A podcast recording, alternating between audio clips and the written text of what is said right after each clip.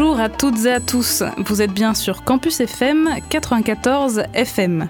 Voici venue l'heure de rejoindre le Nid de Pi pour une nouvelle émission. Merci d'être toujours au rendez-vous. Aujourd'hui, j'ai voulu vous parler d'un animal surprenant, certes pas très glamour, pas très joli, mais aux mœurs et à l'organisation unique, proche de celle des insectes sociaux comme les abeilles ou les fourmis. Il s'agit de l'étrange rat taupe nu. J'aurai ensuite la chance de recevoir un duo de choc, Audrey Dussutour et Antoine Vistrar, chercheuses et chercheurs au CRCA, le Centre de recherche sur la cognition animale affilié au CNRS et à l'Université Paul Sabatier de Toulouse. Ils se sont spécialisés sur l'étude du comportement des fourmis et nous verrons dans cette émission l'étendue de leur performance tant au niveau individuel que collectif. Bonjour Audrey et bonjour Antoine et merci d'être avec nous aujourd'hui. Bonjour. bonjour. J'espère que vous êtes prêts, c'est parti.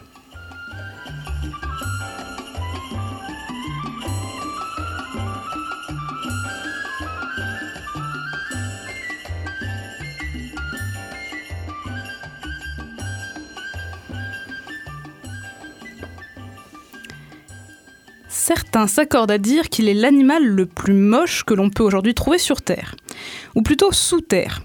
Le ratopnu ou hétérocéphale, on ne peut pas le nier, a une sacrée trombine. Imaginez un petit rongeur africain de 40 grammes environ, complètement nu, entièrement fripé, doté de deux tout petits yeux noirs presque aveugles et de grandes incisives qui lui poussent à l'extérieur de la bouche, sous le nez et sur le menton. Pour les prix de beauté, on repassera. Pour autant, il se révèle tout à fait extraordinaire. Tout d'abord, il a une vie sociale unique pour mammifère. Car oui, le rat vit comme les fourmis. On dit qu'il est eusocial. Dans une colonie de rats qui peut compter de 20 à 300 animaux, on retrouve des castes, comme chez les insectes sociaux. Une seule femelle dominante, la reine, se reproduit et donne naissance à tous les individus de la colonie, à raison d'une portée par an en nature, tous les 80 jours en laboratoire. Le seul unique but de la reine est donc de s'accoupler avec un à trois mâles reproducteurs et de donner vie à toute cette joyeuse marmaille. La reine empêche les autres femelles de pouponner en sécrétant une substance dans son urine qui empêche la fécondité de ses rivales.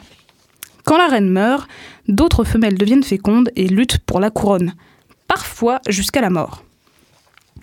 Par ailleurs, on retrouve aussi d'autres rôles dans la colonie. Les ouvriers et ouvrières, qui sont stériles, creusent les galeries, les entretiennent et s'occupent de chercher la nourriture, des racines et bulbes goûteux, et de prendre soin des jeunes. D'autres ouvriers et ouvrières jouent le rôle de soldats. Ils patrouillent et défendent les limites de la colonie afin de repousser des ennemis potentiels. Mais l'originalité du rat nu ne se limite pas à son système social baroque. Ce sont ses super pouvoirs physiologiques qui suscitent tant l'intérêt des scientifiques et déchaînent les passions. Premier point, le rat nu vit très vieux. Bien qu'il ait la corpulence d'une souris, dont l'âge le plus canonique est de 2 ans, le doyen des ratopnus s'est éteint en laboratoire à l'âge vénérable de 32 ans. Même s'ils vivent en moyenne 15 ans en nature, ils dépassent donc, et de loin, l'espérance de vie observée chez des rongeurs de taille comparable. Autre chose, ils semblent très peu affectés par le temps qui passe. Leur cœur, cerveau, artères ne s'abîment pas avec les années et ils développent très très peu de cancer en vieillissant. Inutile de vous dire que le ratopnu est donc, est donc devenu la coqueluche des labos. Autre chose, ce sont de super apnéistes. C'est ce que révèle une étude scientifique menée par Thomas Park et ses collaborateurs et publiée en 2017 dans le journal Science. Les ratopnus vivent dans des galeries étroites, sous terre et parfois très collés avec les autres membres de la colonie.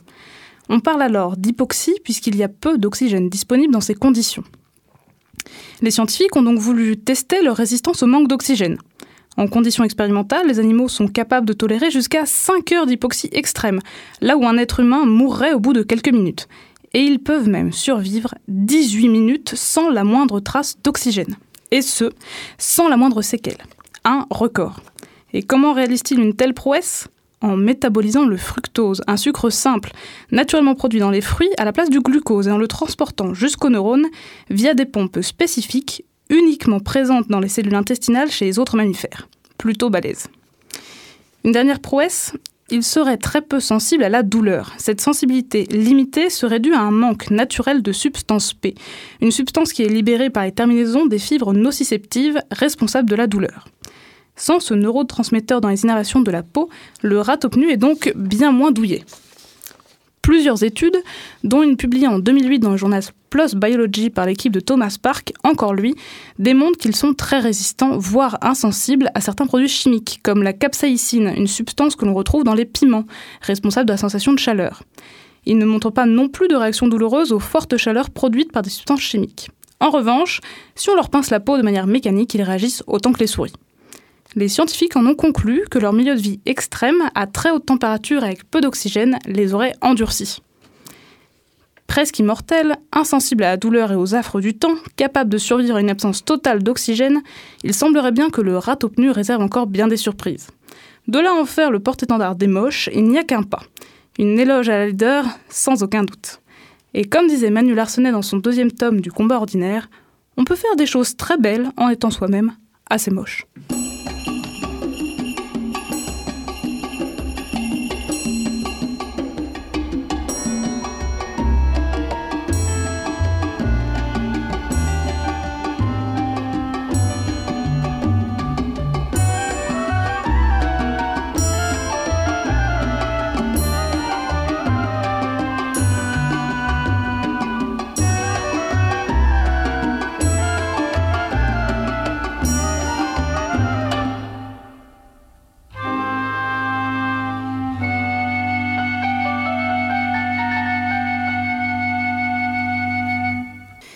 Revoilà avec nos deux invités, Audrey Dussutour et Antoine Vistrar, éthologues, spécialistes du comportement des fourmis.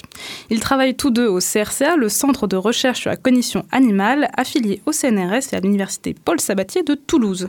Et ils ont choisi d'explorer différents aspects de l'intelligence de ces petites bêtes. Audrey travaille sur leur stratégie de groupe, comme la régulation du trafic ou la nutrition collective, alors qu'Antoine étudie leur stratégie individuelle et leur super capacité d'orientation et de navigation. Sacré programme. Alors pour commencer, je voulais savoir avec quelles espèces de fourmis vous travaillez, parce qu'il existe une diversité chez ces animaux assez incroyable, avec des espèces aux habitudes et aux mœurs diamétralement opposées. Alors, avec lesquelles avez-vous choisi et quelles sont leurs particularités? Alors en effet, il y a 13 000 espèces identifiées, 25 000 estimées. Et euh, moi, je travaille particulièrement avec deux espèces euh, actuellement. Alors, la petite fourmi des jardins, la fourmi noire qui s'appelle l'Asus niger, euh, qu'on trouve ici à Toulouse, et une fourmi invasive, une peste, qui s'appelle la fourmi d'Argentine, qui est aussi à Toulouse, mais par accident, mais qui en réalité, la colonie, elle part du Portugal et elle fait tout le tour de l'Espagne, elle va jusqu'à l'Italie. Elle, fait une continuité comme ça sur tous les pays elle traverse C'est ça, c'est la même colonie. En fait, elle a été insérée en France il y a 100 ans et depuis, voilà, il y a plus de, des millions et des millions et des millions d'individus dans cette colonie géante. D'accord, c'est impressionnant. Et vous? Alors, euh, il y a plusieurs raisons pourquoi on travaille sur une espèce et pas une autre. Déjà, il y a les, raisons historiques, simplement parce que ça fait 100 ans que les chercheurs travaillent euh, sur telle espèce. Et du coup, euh, bah, on a lu ces publications, on sait un petit peu les, processus qu'il faut mettre en place pour les étudier, donc on continue. D'accord. Et souvent, on découvre des capacités sur une telle espèce donnée, et 100 ans après, on découvre qu'en fait, c'est partagé avec plein d'autres espèces.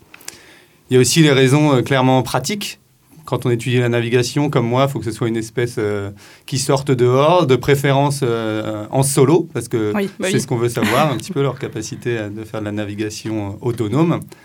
Et ça, ça limite déjà beaucoup le nombre d'espèces. Il n'y en a pas tant que ça, des fourmis qui sortent en solitaire Il y en a quand même beaucoup, parce qu'il y a énormément d'espèces en tout, mais ça en enlève quand même pas mal. Et puis, dans les raisons pratiques, toujours, euh, les espèces euh, de fourmis du désert ont été un, choix assez, euh, assez, assez sympa parce qu'elles sortent quand, quand les autres espèces de fourmis ne sortent pas parce qu'il fait simplement trop chaud. Donc leur stratégie, c'est de sortir euh, pour récupérer tous les petits insectes qui ont été grillés, qui n'ont pas su euh, survivre à la chaleur. Donc euh, elles sont actives l'été, puis autour de midi, dans les heures les plus chaudes. Et donc pour nous, c'est bien parce que, un, elles courent vite, parce que le sol est chaud, donc il faut éviter de brûler. Et deux, on n'est pas embêté par des interactions avec d'autres espèces. Donc le comportement qu'on observe, c'est purement celui qu'on veut voir, c'est-à-dire la navigation autonome. Mais il faut être rapide, du coup, si elles courent très vite. Oui, voilà, ouais, ouais. Il faut des caméras à haute vitesse faut s'adapter à ça. Donc vous, vous êtes vraiment sur des fourmis du désert qui sortent en solitaire, etc. Oui, après j'ai fait aussi avec des fourmis qui vivent par exemple dans la forêt amazonienne et qui sortent aussi en solitaire. Mais là, c'est clairement beaucoup plus difficile d'étudier bah, en terrain. Pour les suivre, pour les retrouver au milieu des forêts, des arbres, etc. Je comprends. Alors, les fourmis, on le disait, ont une organisation sociale très particulière, en caste. Euh, quels sont les différents rôles et fonctions que l'on peut trouver dans une fourmilière? Sachant que selon les espèces, j'imagine que ça change pas mal. Mais il doit y avoir des alors ça dépend énormément des espèces. Moi, j'aime bien dire 13 000 espèces, 13 000 histoires à raconter. Donc ça va dépendre de la taille de la colonie, parce que si euh, elles sont 30 et qu'elles vivent dans un petit gland, euh, la division du travail va être extrêmement flexible. Tout le monde va pouvoir faire tout un peu et n'importe quoi. Mais dans des très grandes colonies comme les fourmis coupeuses de feuilles, euh, il y a plus de ce qu'on appelle des spécialistes. Donc si je prends l'exemple des fourmis coupeuses de feuilles, vous allez avoir les jardiniers qui vont mhm. s'occuper du champignon qu'elles font pousser dans la colonie. Il va y avoir les fourrageurs qui vont aller chercher la nourriture pour nourrir le champignon. Il va y avoir celles qui sortent les poubelles. il va y avoir tout un tas de, de différentes travaux à faire dans la colonie. Et c'est vrai qu'il y a chez certaines espèces même des, des cas extrêmes. Par exemple, chez les fourmis peau de miel, il y a des fourmis qui vont servir de frigo vivant. Euh, chez les fourmis tortues, appelées céphalotès, il y en a des fourmis qui font porte. C'est leur seule fonction, c'est une porte pour la colonie. Vous allez avoir des tas de fonctions. Euh, moi, ce qui m'intéresse plus particulièrement, c'est justement les espèces qui sont assez flexibles ou si jamais un individu disparaît de la colonie, ben, c'est pas grave, il y a quelqu'un qui prend sa place. Tu peux le remplacer. D'accord. Parce que justement, ces histoires de caste, toutes les fourmis n'ont pas la même fonction toute leur vie, normalement. Non, c'est ça, ce qu'on appelle le polyétisme d'âge euh, chez certaines euh, espèces où vous allez naître et vous allez souvent vous occuper du couvain, donc des petits, puis après un petit peu plus dans la construction, et puis à la fin de votre vie, c'est là où vous partez faire votre grand voyage et vous êtes euh, récolteuse parce que c'est un des, une des tâches les plus dangereuses de la vie d'une fourmi. Il y a tous les prédateurs dehors.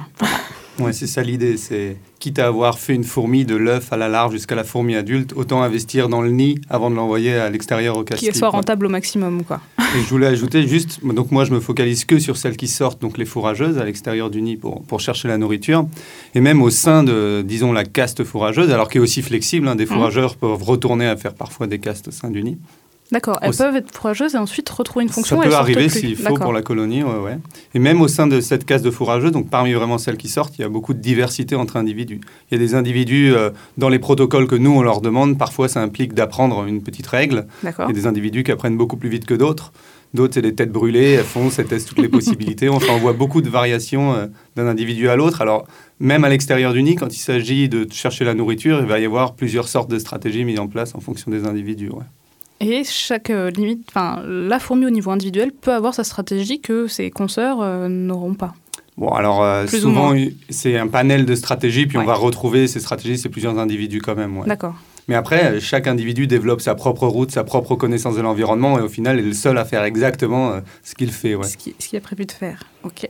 Alors, je voulais aussi revenir sur une idée reçue. C'est vrai que souvent on dit que les fourmis sont très laborieuses, qu'elles travaillent beaucoup. Est-ce que c'est vraiment vrai? Merci La Fontaine.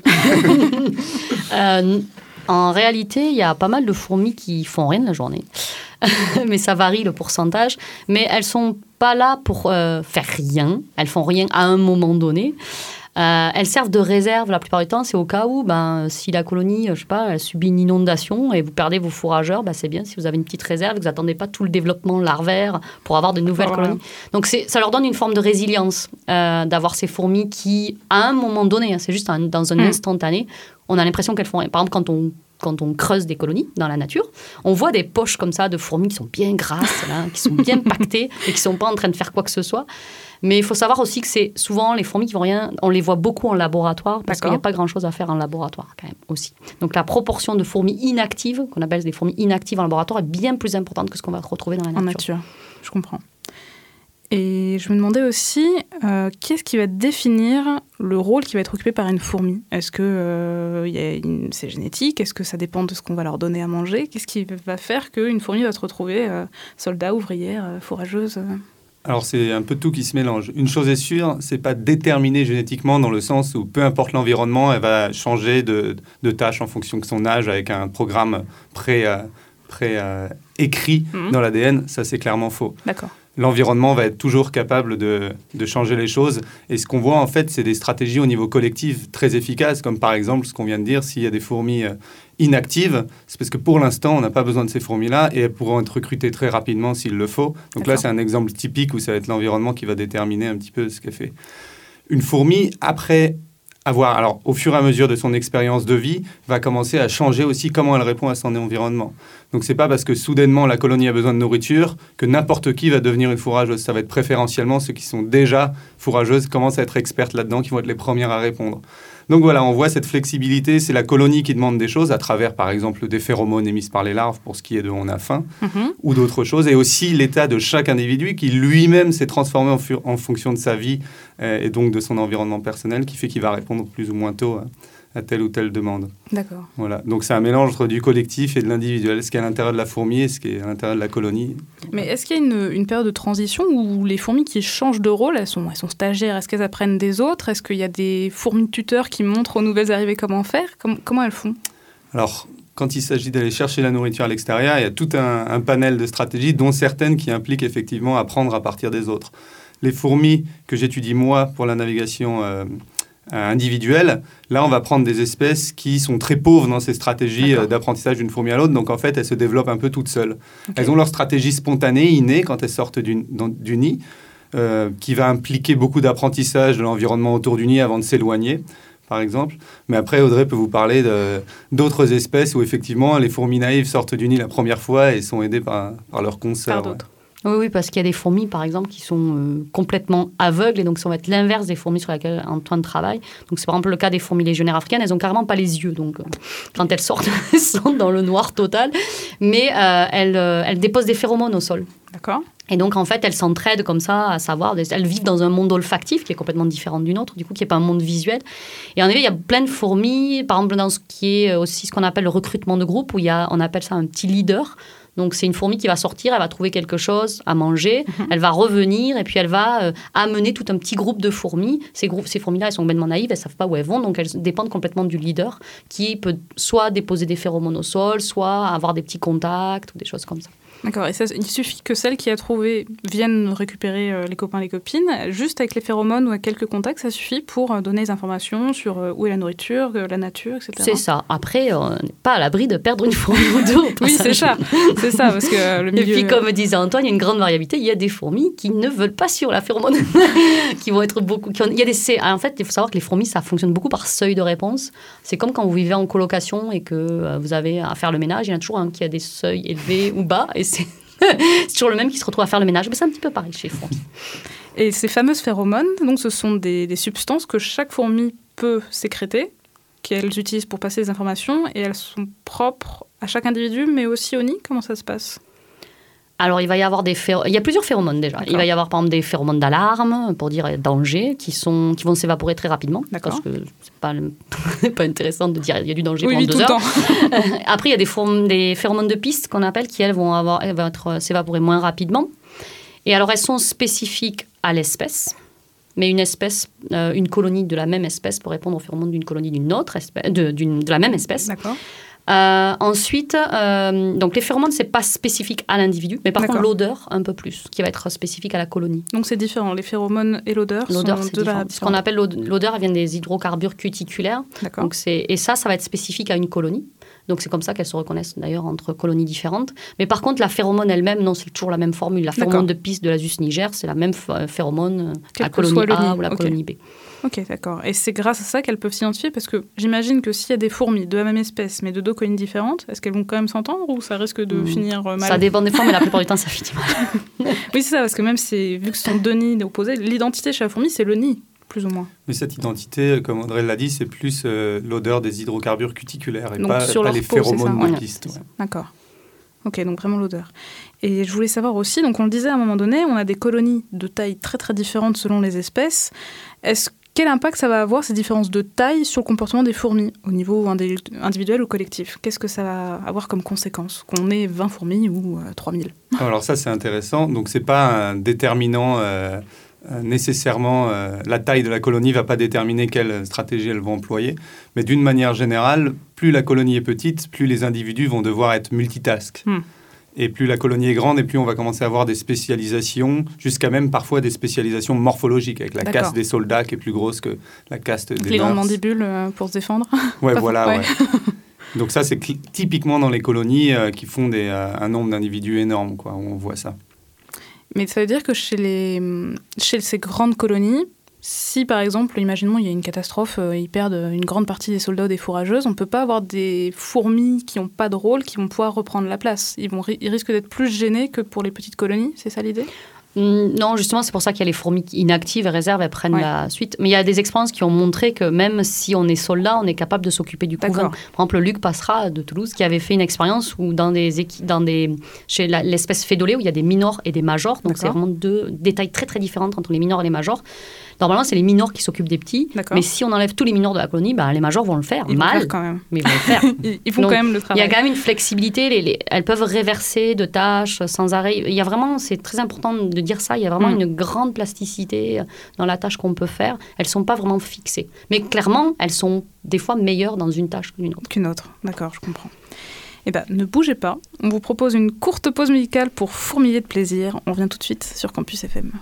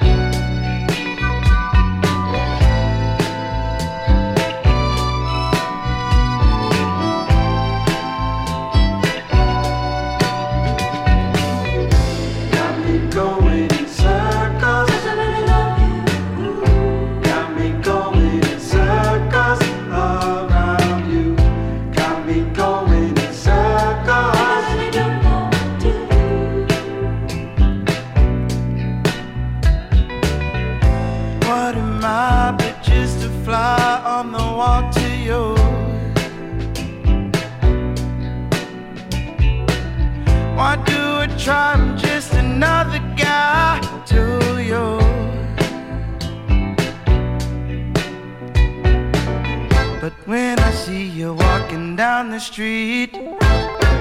I hope and pray that I. eyes will meet.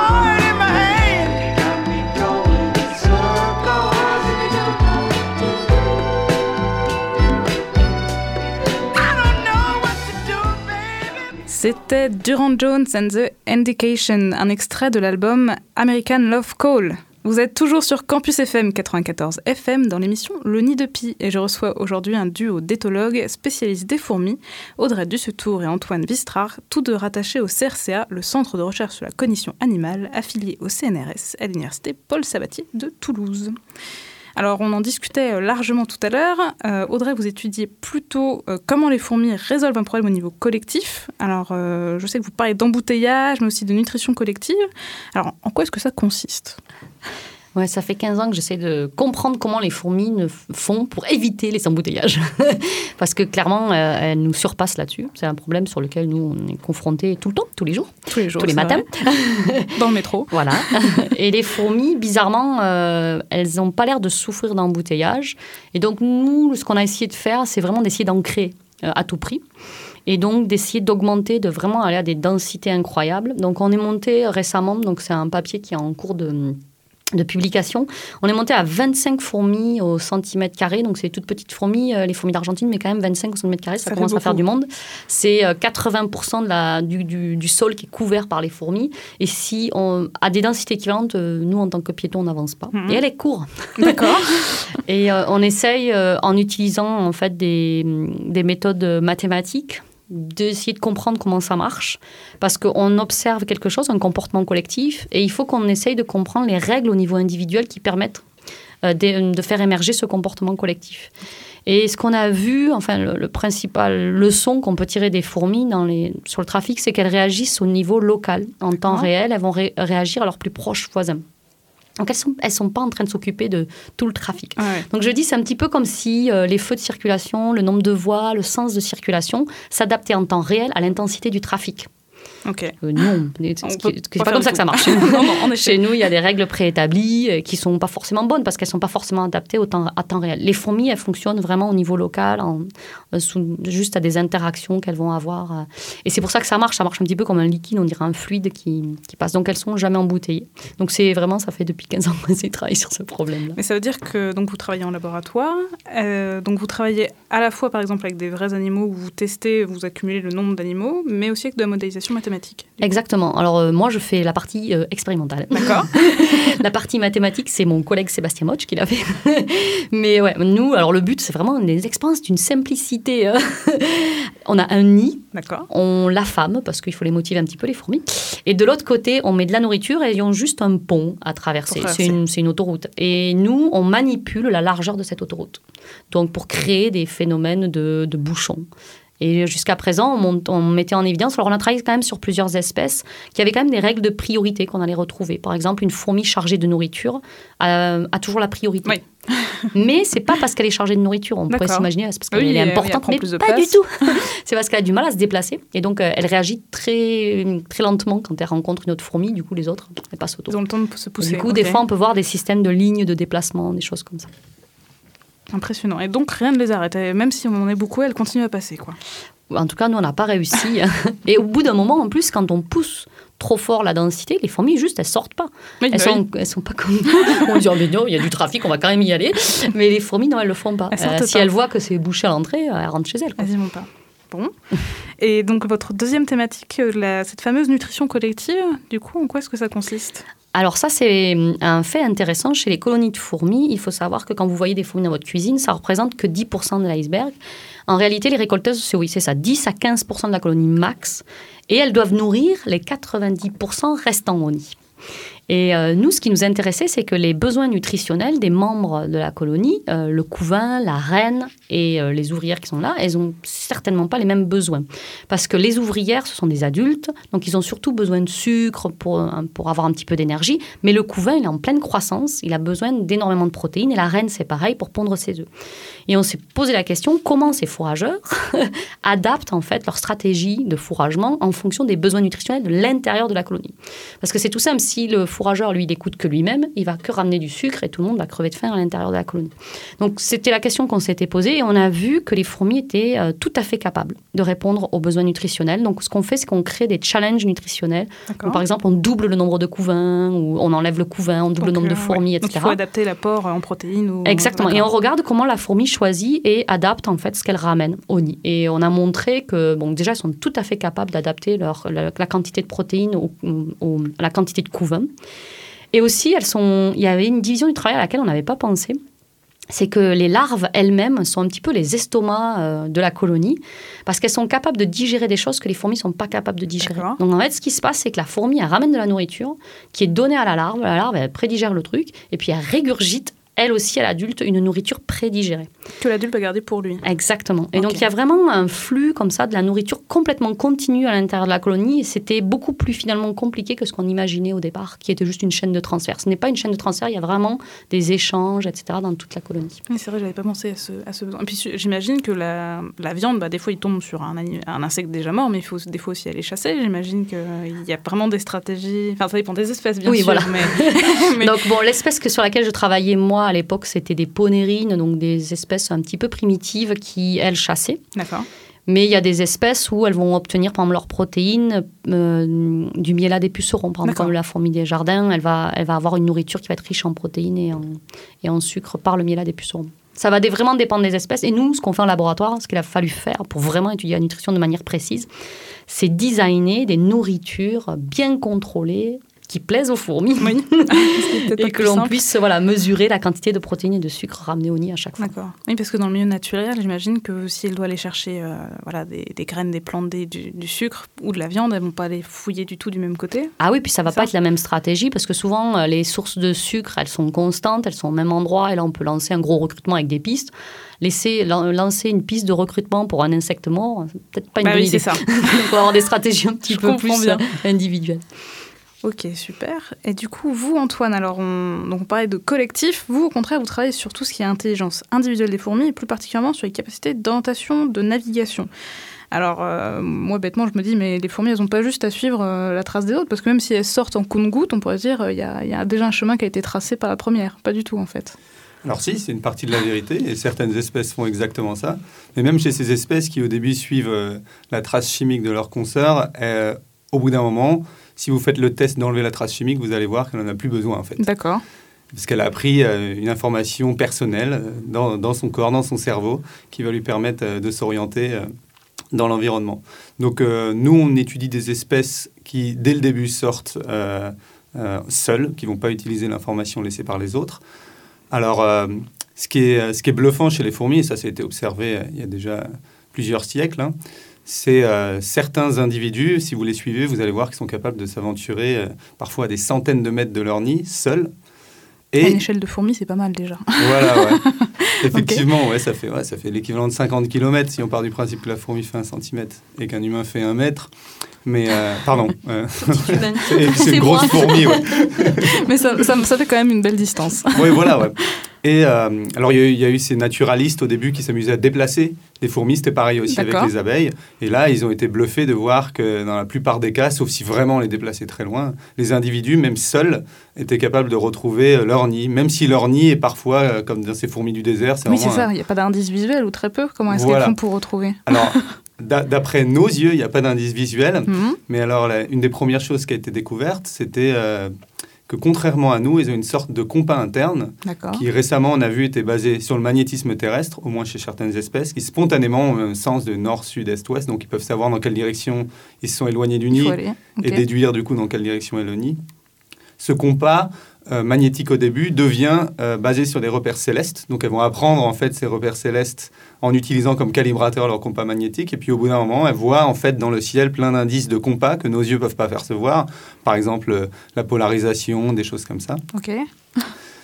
Et euh, alors, une autre stratégie qu'elles utilisent aussi, c'est euh, des repères terrestres. Et là, ça se rapproche un peu de ce qu'on peut, de ce dont on fait l'expérience tous les jours. C'est, par exemple, dans ce studio, je sais où est la porte parce que je vois simplement tous ces repères terrestres, la table, tout ça autour de moi. Et j'ai pas besoin, ça qui est intéressant, de regarder la porte pour savoir qu'elle est derrière. Alors, est-ce que c'est pareil sur une fourmi? C'est ce genre de question qu'on peut poser. Quelle est Qu'est-ce qu'elle a mémorisé? Quelle est l'information? Et comment elle manipule cette information pour pas se perdre? Bah oui. Et puis quels indices ont de la valeur pour elle? Parce que nous, avec nos yeux d'humains, on va se dire ah bah le buisson à gauche, ça peut être un bon indice, mais est-ce que la fourmi euh, fait pareil? Donc il y a plusieurs types de questions. Comme vous venez de le dire, ça peut être quelle est la nature des indices qu'elles utilisent? Donc ça, ça peut être un pan de recherche. Ça peut être aussi après comment, à partir de ces indices, ça va les transformer en une représentation mm. qui va lui permettre de faire une action motrice, un comportement qui marche. C'est pas parce qu'en soi, je sais que la porte est derrière que je suis capable d'y aller. Ça demande une autre étape. Une autre étape. Donc il y a cette deuxième étape. Et tout ça, maintenant, euh, depuis quelques années, on essaye de comprendre concrètement comment les circuits euh, neuronaux dans leur cerveau peuvent euh, filtrer, emmagasiner cette information, mémoriser cette information et contrôler au final le corps pour faire ça. Alors, il y a eu énormément d'avancées dans les dix dernières années sur la description des circuits neuronaux des insectes, mais c'est surtout chez les criquets et en, maintenant chez les drosophiles avec des outils qui s'appellent neurogénétiques. Qui ont déjà des cerveaux plus gros que les fourmis, non? Alors, les drosophiles ont des cerveaux plus petits que certaines fourmis, mais il y a des fourmis vraiment tout petites qui ont des cerveaux plus petits que les drosophiles. mais euh, la, façon dont le cerveau est organisé d'un insecte à l'autre est quand même très conservée. Alors, on voit des grosses différences entre la taille des aires cérébrales, mais toutes les aires cérébrales sont à peu près chez tous les insectes et leur organisation en termes de circuits neuronaux est très conservée. D'accord. Et il y a même des aires cérébrales qui sont clés pour l'orientation, une qui s'appelle le complexe central, par exemple, qui, elle, a l'air même euh, partagée avec tous les arthropodes. Donc ça fait peut-être 500 millions d'années qu'elle n'a pas tant changé que ça. Et elle fait, euh, c'est vraiment une organisation cristalline. Et la façon dont on essaye de comprendre qu'est-ce qui se passe au niveau computationnel, en fait, dans cette aire cérébrale. On commence maintenant vraiment à comprendre comment l'information est organisée. Par exemple, il y a une aire cérébrale. Alors, si on l'observe chez la drosophile avec des, des, outils de visualisation, on peut voir que que quand la drosophile tourne, par exemple un quart sur la gauche, cette aire cérébrale qui a une forme de donut un peu, son activité va se décaler de 90 degrés vers la droite. Comme s'il gardait en tête les, rotations qu'ont fait la mouche. Et ça, ça peut être dans le noir ou c'est aidé si jamais il y a des repères visuels. Donc en fait, toute l'information, qu'elle soit euh, générée euh, par son propre mouvement, qu'elle soit visuelle euh, par les yeux, ou ça peut être par le vent, va converger dans cette aire cérébrale pour essayer de garder une notion de direction. Donc voilà, je, me perds un peu dans les détails. Non, mais, c'est impressionnant. on essaye d'un côté de comprendre quelle est la computation de certaines aires cérébrales. De l'autre côté, c'est ça l'avantage des fourmis, c'est que le comportement qu'on a sous les yeux, c'est clairement ça. Il y a de l'information qui rentre, il y a une information motrice qui sort, et ça fait un comportement incroyable où elle retrouve son nid dans des environnements très complexes.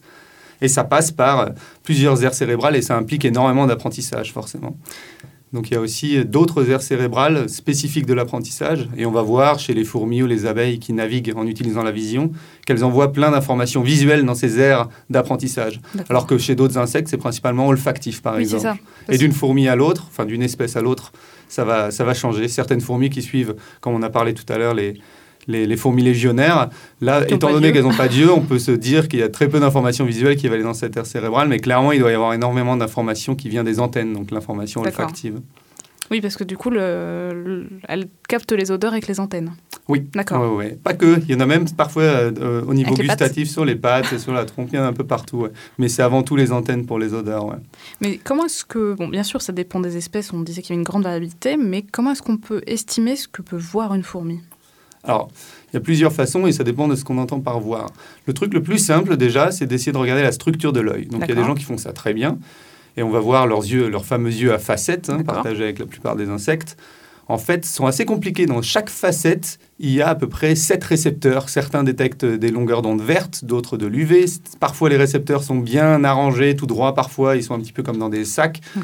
Avec ce genre d'études, on peut déduire, quand on, par exemple, on envoie de la lumière et on enregistre une réponse neurale, parce que ces récepteurs, ce sont des, neurones. D'accord.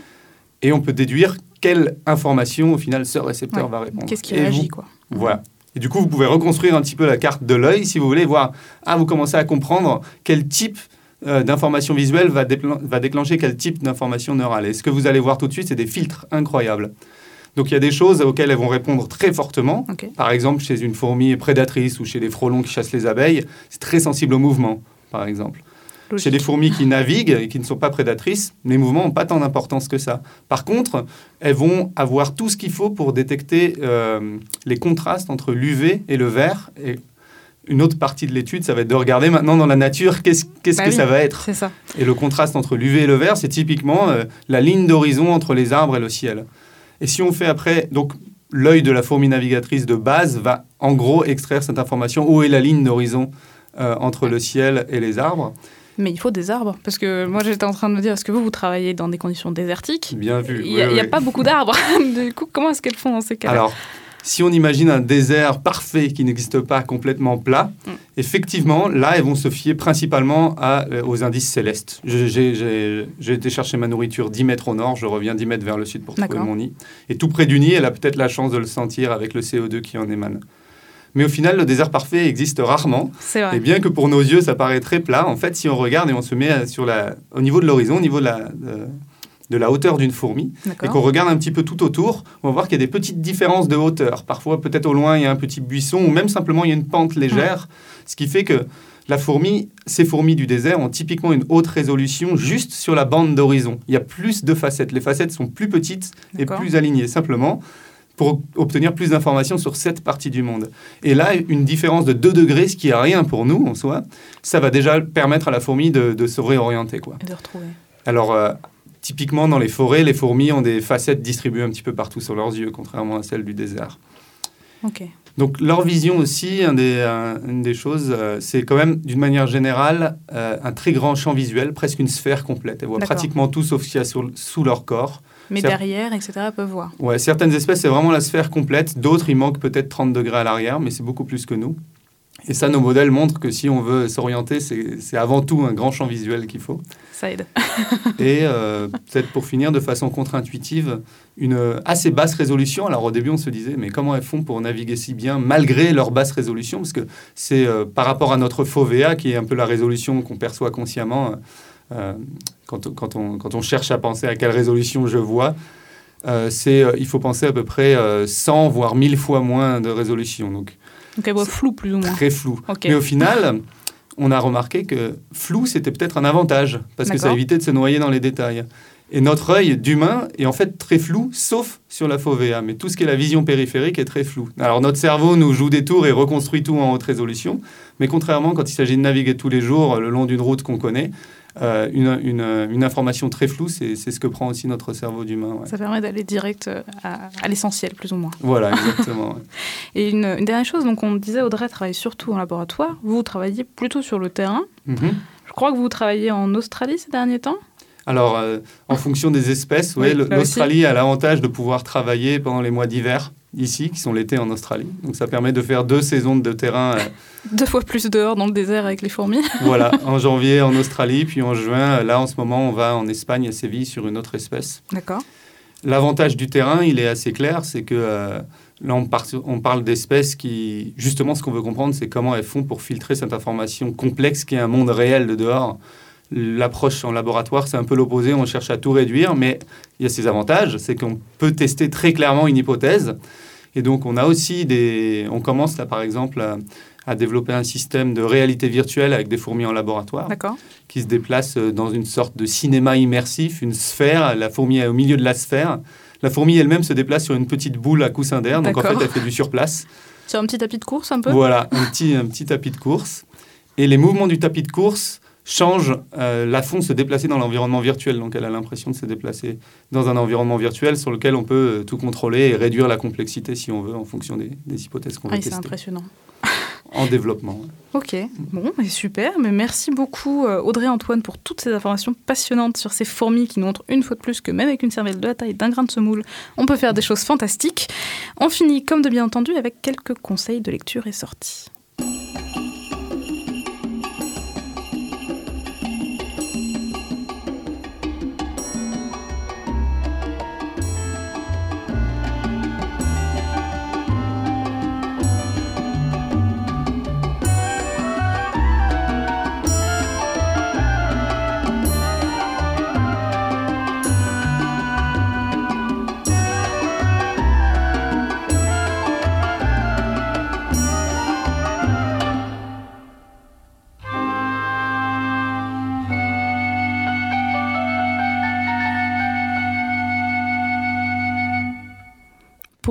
Cette émission, j'aimerais vous conseiller deux ouvrages et vous inviter à un festival. Tout d'abord, un ouvrage très complet et généreusement illustré. Il s'agit du très beau livre Le monde fascinant des fourmis, paru dans la collection La Nature aux éditions Grenouille et écrit par, et écrit par Luc Passera, qui a son... Cré... Oh, j'arrive pas, je vais recommencer. je recommence. Tout d'abord, un ouvrage très complet et généreusement illustré. Il s'agit du très beau livre Le monde fascinant des fourmis, paru dans la collection La Nature aux éditions Grenouille et écrit par Luc Passera, qui a consacré toute sa carrière de chercheur à l'étude des fourmis à l'université de Toulouse lui aussi. Le livre est réalisé comme un ouvrage jeunesse, mais une fois de plus, je ne peux empêcher de le conseiller à tous. Il est très fourni en informations et représente un très bon ouvrage de référence pour découvrir le fonctionnement d'une fourmilière et la variété incroyable d'espèces de fourmis. On y croise les fourmis bonbonnes qui se transforment en réservoirs vivants, les fourmis kamikazes qui peuvent se faire exploser pour leur colonie, ou encore les fourmis esclavagistes qui volent les cocons d'autres colonies de fourmis rivales. Une vraie mine d'or. Tout récemment vient de sortir une bande dessinée aux éditions des Équateurs intitulée La guerre des fourmis. Elle est écrite par Franck Courchamp, chercheur à l'université Paris-Sud et illustrée par Mathieu Huguetti. Après avoir rencontré un succès impressionnant en ligne sous sa forme interactive, cette super BD vient de sortir en version papier. En sept chapitres, l'ouvrage permet de brosser un portrait large et sans concession des tendances colonisatrices et guerrières de ces animaux fascinants. Lutte immémoriale et sanglante avec les termites, espèces invasives fratricides, conquête de nouveaux territoires ou encore capacité d'adaptation au changement climatique, vous saurez tout. C'est drôle, pédagogique et superbement mis en image. Chaque chapitre est illustré avec deux couleurs, ce qui procure une belle harmonie au livre. Jetez-vous dessus. Pour conclure, sachez que le festival Pint of Science, qui invite les scientifiques dans les bars, revient pour une nouvelle édition. Il sera présent cette année dans 54 villes de France et 24 pays dans le monde et il se tiendra aussi à Toulouse. Les tickets sont mis en ligne sur le site. Dépêchez-vous car les places disparaissent à vitesse grand V. Le festival aura lieu du 20 au 22 mai pour trois soirées de qualité. Et bien entendu, maintenant, je peux le dire, Audrey et Antoine seront de la partie et viendront nous parler du comportement des fourmis dans une soirée très justement intitulée Un pour tous, tous pour un, mercredi 22 mai à partir de 19h au bar à jeu le Blast Dice, 52 avenue Honoré Serre à Toulouse. Donc si vous voulez creuser le sujet passionnant des fourmis autour d'une bière, vous êtes les bienvenus. Et c'est déjà la fin de notre émission. Un très grand merci à Thomas Delafosse à la technique, à toute l'équipe de Campus FM et merci à toutes et à tous d'avoir été au rendez-vous. Je vous dis à donc 15 jours à 17h pour de nouvelles aventures animalières et d'ici là, gardez la pêche.